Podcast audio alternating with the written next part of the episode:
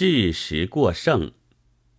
世界因为生产过剩，所以闹经济恐慌。虽然同时有三千万以上的工人挨饿，但是粮食过剩仍旧是客观现实。否则，美国不会赊借麦粉给我们，我们也不会丰收成灾。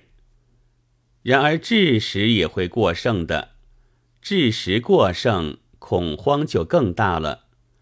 据说，中国现行教育在乡间提倡育甚，则农村之破产欲速，这大概是制食的丰收成灾了。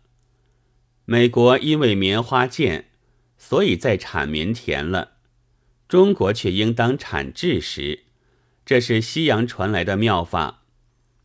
西洋人是能干的。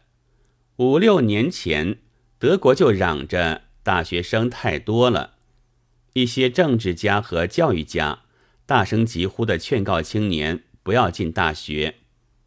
现在德国是不但劝告。而且实行铲除制食了，例如放火烧毁一些书籍，叫作家把自己的文稿吞进肚子去；还有就是把一群群的大学生关在营房里做苦工，这叫做解决失业问题。中国不是也嚷着文法科的大学生过剩吗？其实何止文法科？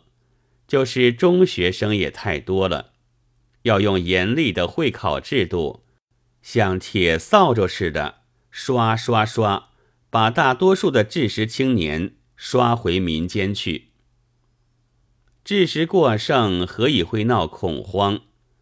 中国不是百分之八九十的人还不识字吗？然而，知识过剩始终是客观现实。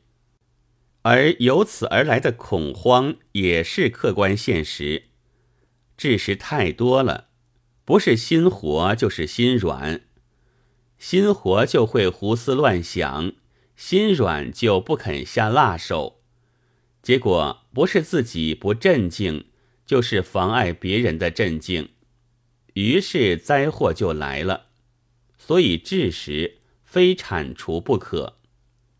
然而。单是铲除还是不够的，必须予以适合实用的教育。第一是命理学，要乐天知命，命虽然苦，但还是应当乐。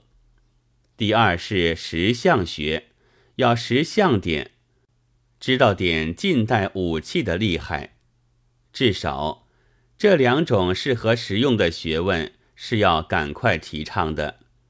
提倡的方法很简单。古代一个哲学家反驳唯心论，他说：“你要是怀疑这碗麦饭的物质是否存在，那最好请你吃下去，看饱不饱。现在譬如说吧，要叫人懂得电学，最好是使他触电，看痛不痛；要叫人知道飞机等类的效用。”最好是在他头上架起飞机，掷下炸弹，看死不死。有了这样的实用教育，知识就不过剩了。衙门，七月十二日。